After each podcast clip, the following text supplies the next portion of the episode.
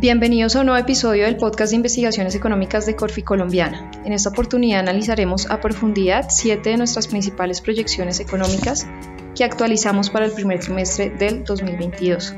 El día de hoy tendremos como invitados a nuestros analistas Julio Romero, Diego Gómez, Felipe Espitia y Laura Parra, quienes nos compartirán su opinión y datos relevantes para entender mejor las razones de lo que anticipamos suceda en un año marcado por la incertidumbre electoral y el conflicto entre Rusia y Ucrania. Voy a iniciar con Julio. Hola Julio, te doy la bienvenida. Cuéntanos un poco cuáles fueron los principales factores que motivaron el ajuste de los pronósticos. Hola Vicky, es un gusto estar con ustedes. Un saludo a todas las personas que están oyendo este podcast. Efectivamente, hoy estamos eh, contándoles cuáles son nuestras principales proyecciones económicas. Las revisamos hace unos días y las denominamos sobrevolando en vientos cruzados haciendo referencia a las fuerzas encontradas que estamos viendo en la economía local e internacional en este inicio de 2022. Quiero aquí mencionar que ya desde finales del año pasado en, el equipo de investigaciones económicas preveíamos que este comienzo de año iba a tener una turbulencia importante, principalmente porque la inflación estaba escalando a un ritmo mucho mayor al que, al que se preveía y eso está generando una reacción de los bancos centrales más acelerada también de lo que se preveía. Sin embargo, a estas disrupciones en la inflación y en el aumento de las tasas de interés acelerado se sumó el conflicto en Ucrania, lo cual está exacerbando en varios mercados las presiones sobre los precios, principalmente sobre insumos agrícolas y energéticos. En Colombia en particular, además, tenemos un tema de incertidumbre electoral que también pueda estar afectando algunas variables como la inversión y las primas de riesgo. Por el lado positivo, tenemos eh, el aumento en el precio del petróleo asociado también al conflicto en Ucrania. Eso es un viento de cola para, para nuestra economía y pueda generar unas perspectivas mejores en términos fiscales de crecimiento y de cuentas externas frente al escenario que teníamos antes con precios del petróleo menos altos. En este contexto, pues lo que vamos a contarles a continuación con el equipo eh, es puntualmente que estamos previendo en términos de crecimiento, en términos de inflación, tasas del Banco Central, tasa de cambio, mercado de deuda, que es al final el que recoge todo este escenario que acabo de mencionar. Y bueno, pues eh, de pronto termino mencionando también que este contexto de alta inflación y de precios altos en, en materias primas está generando un riesgo de esta inflación. Esto es algo que implica una desaceleración, un crecimiento muy bajo de la economía, con incluso riesgos de recesión, acompañado de inflación muy alta. Ese, es, el, principal riesgo que tiene la economía global hacia adelante. Gracias, Julio. Entremos un poco más en detalle de cuáles serán los principales determinantes del crecimiento durante este año. Para esto quiero darle la bienvenida a Laura. Hola Laura, ¿cómo estás? Cuéntanos más sobre la revisión de la proyección de crecimiento económico desde 5,0% a 5,6% para este año. Hola Vicky, un saludo a todos, es un gusto estar aquí con ustedes en este podcast. Y bueno, la revisión al alza en nuestro pronóstico de crecimiento incorpora dos elementos estadísticos. El primero es que partimos de un punto bien elevado, el desempeño de la actividad productiva en el último trimestre del año pasado fue muy, muy robusto. Y además de eso tenemos una base estadística que al menos en el primer semestre del 2021 no es tan alta. Este efecto estadístico favorable pues va a seguir impulsando las cifras de crecimiento económico. Ya para entrar en detalle un poco de los motores de crecimiento pues tenemos que hablar necesariamente del consumo. Este factor fue el principal motor de la recuperación el año pasado y creemos que lo va a seguir siendo este año.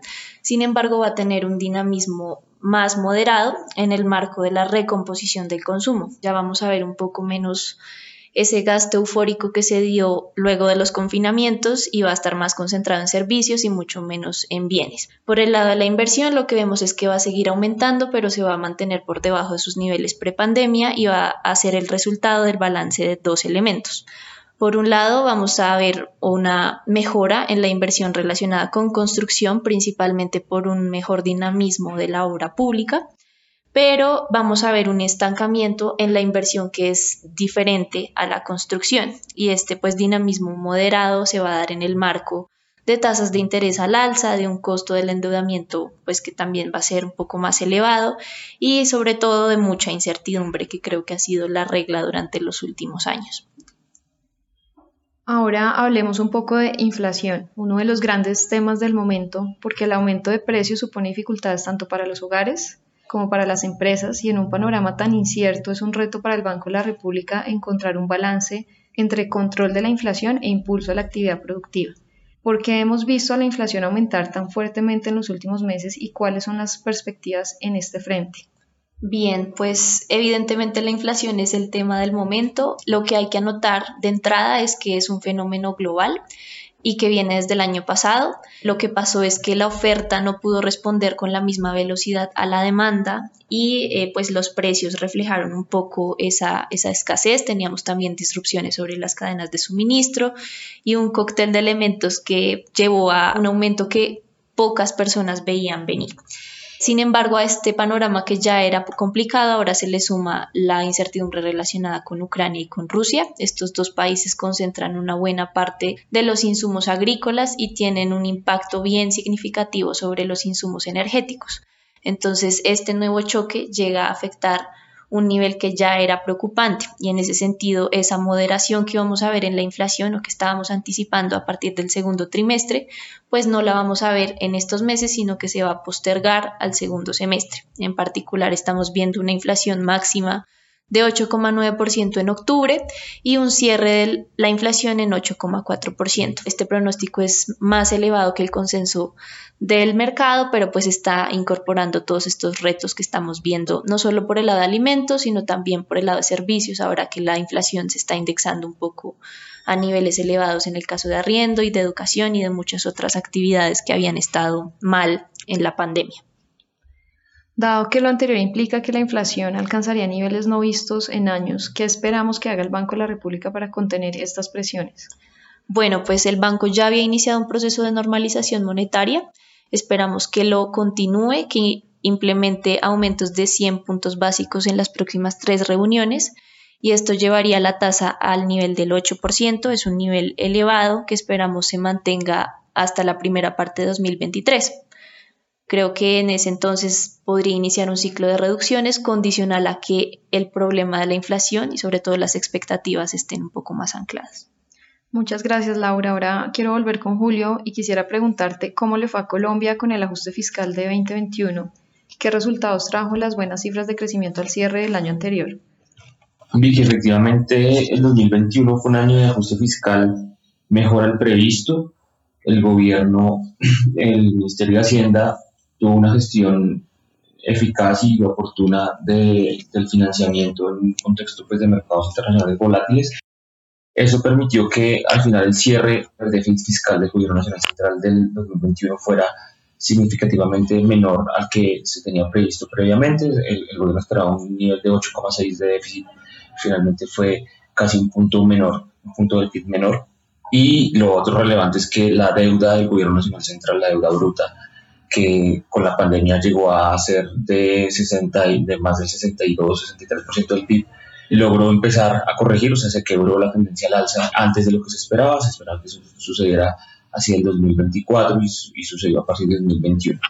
Eso favorecido por el buen crecimiento de la economía, de la gestión del Ministerio de Hacienda, como lo mencionaba, sin embargo, pues digamos que esto no quita los retos fiscales hacia adelante, el gobierno que se va a posicionar en agosto va a tener que enfrentar un reto muy, muy exigente y va a tener que hacer un ajuste fiscal bastante ambicioso en el 2023.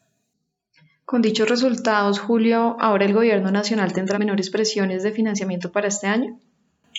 Así es, Vicky. Lo que permitió esta gestión efectiva del gobierno y en un contexto tan volátil en los mercados financieros, con un costo de financiamiento creciente, fue reducir precisamente las necesidades de, financiamiento de este año, es lo que ellos habían previsto antes. El plan financiero del 2022 contempla una disminución del financiamiento del Gobierno Nacional Central del orden de 26 billones de pesos y esto está acompañado de un menor monto de emisiones o de subastas de test y de bonos globales frente a lo que preveía el marco fiscal de mediados del 2021. Muchas gracias Julio. Ahora quiero hablar con Felipe un poco, teniendo en cuenta un panorama que desde lo local en términos fiscales luce un poco mejor, quisiera preguntarte cómo le ha ido a la renta fija en nuestro país.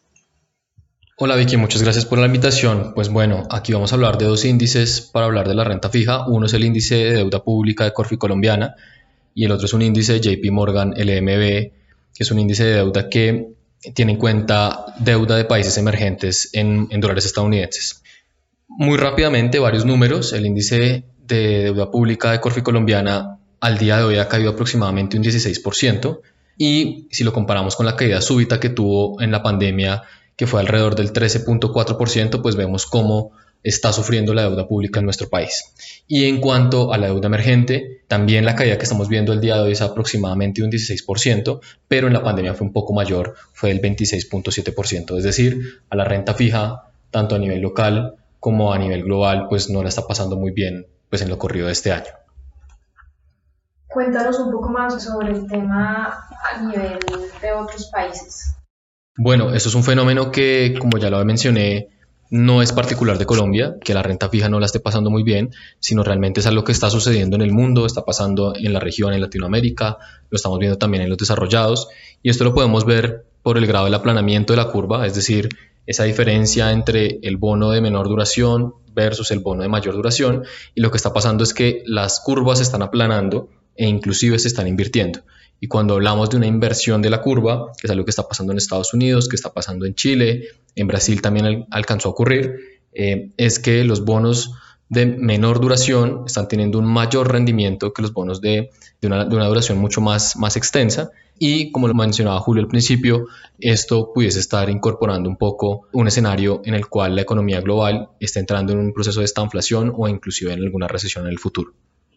Felipe, en nuestro país todavía está por ocurrir la primera vuelta de elecciones presidenciales. ¿Es posible que esto tenga un efecto adicional sobre la renta fija? Bueno, lo que hemos visto nosotros en el grupo y que hemos analizado con nuestros países vecinos, en el caso de Chile, en el caso de Perú, como el año pasado, es que las primas de riesgo empiezan a aumentar aproximadamente un mes, un mes y medio antes de llegado el evento, es decir, de llegar a la primera vuelta de elecciones, con lo cual una primera conclusión podría ser posiblemente la renta fija en Colombia pueda estar presionada de cara a, la primera vuelta de elecciones presidenciales, dado este riesgo político que estamos viviendo en nuestro país. Muchas gracias, Felipe. Ahora quisiera hablar un poco sobre el dólar y para eso le doy la bienvenida a Diego. Hola Diego, ¿cómo estás? Eh, se especula mucho por estos días si el dólar va a bajar, si va a subir. ¿Ustedes cómo están viendo este tema? Bueno, Vicky, buenos días. Lo primero que me gustaría explicar es que en lo corrido del año el tipo de cambio se ha visto influenciado principalmente por factores externos y como lo mencionaba Julio, este conflicto en Ucrania lo que ha hecho es encarecer los precios del sector de la energía. Colombia, al ser un país tradicionalmente exportador de crudo, alrededor del 30% de sus exportaciones totales son petróleo y derivados, unos buenos precios internacionales significan un mayor ingreso de divisas al país por cuenta de las ventas externas y esto eventualmente hace que nuestra moneda tenga presiones revaluacionistas. Sin embargo, no podemos dejar de lado la actual coyuntura local y por ende no descartamos volatilidad durante el segundo trimestre, producto de las elecciones presidenciales de mayo y junio. De manera que la moneda podría romper nuevamente el techo de los 4 mil pesos a mediados de año. Una vez el conflicto en Ucrania se disipe y el panorama político aquí esté definido entrado el segundo semestre del año, anticipamos una leve corrección del tipo de cambio que le haría cerrar el año alrededor de los 3.900 pesos. Sin embargo, hay factores estructurales en el sector petrolero a nivel mundial en un marco de transición energética que está generando dificultades en su financiación y operatividad. Por lo que esto nos hace pensar que incluso durante este año sería complicado ver precios del petróleo por debajo de los 100 dólares por barril y eso digamos que podría presionar incluso la tasa de cambio en niveles inferiores a los 3.900 pesos. Hablemos ahora de otro de los temas importantes por estos días, que son las cuentas externas. ¿Qué estimaciones tienen para este año? ¿Cerraremos nuestro déficit en cuenta corriente? Bueno, Vicky, esa es otra muy buena pregunta. Eh, lo primero es decir que Colombia cuenta con uno de los déficits en cuenta corriente más altos de Latinoamérica y de países emergentes, lo que refleja claramente una vulnerabilidad estructural de nuestras cuentas externas. Con base en esta bonanza petrolera, estos buenos precios del petróleo lo que haría sería que nosotros pudiéramos cerrar nuestro déficit en cuenta corriente a niveles del 4.6% del PIB cuando en 2021 digamos que registramos en total del año un 5.7%. Esto digamos que mantiene siéndose un déficit alto comparativamente con los de la región, pero eventualmente digamos que podríamos aprovechar estos buenos precios para corregir parte de ese déficit. Y ya para terminar, ¿cómo están viendo los flujos de inversión extranjera directa este año? ¿Van a aumentar? Bueno, eso es, eso es importante dado que parte de nuestro déficit lo debemos financiar con inversión extranjera directa. En este sentido y con esta bonanza petrolera, estimamos que la inversión extranjera crezca un 45% respecto al año pasado y por lo tanto completará su corrección luego de la caída que sufrió tras la pandemia en 2020. Bueno, Diego, muchas gracias a ti, a Laura, a Julio y a Felipe y a toda nuestra audiencia por acompañarnos el día de hoy. Esperamos que este podcast haya sido de su interés y los esperamos en un próximo episodio de análisis del equipo de investigaciones económicas. Recuerden suscribirse a nuestro canal y seguirnos en Instagram, Facebook, LinkedIn y Twitter como arroba colombiano.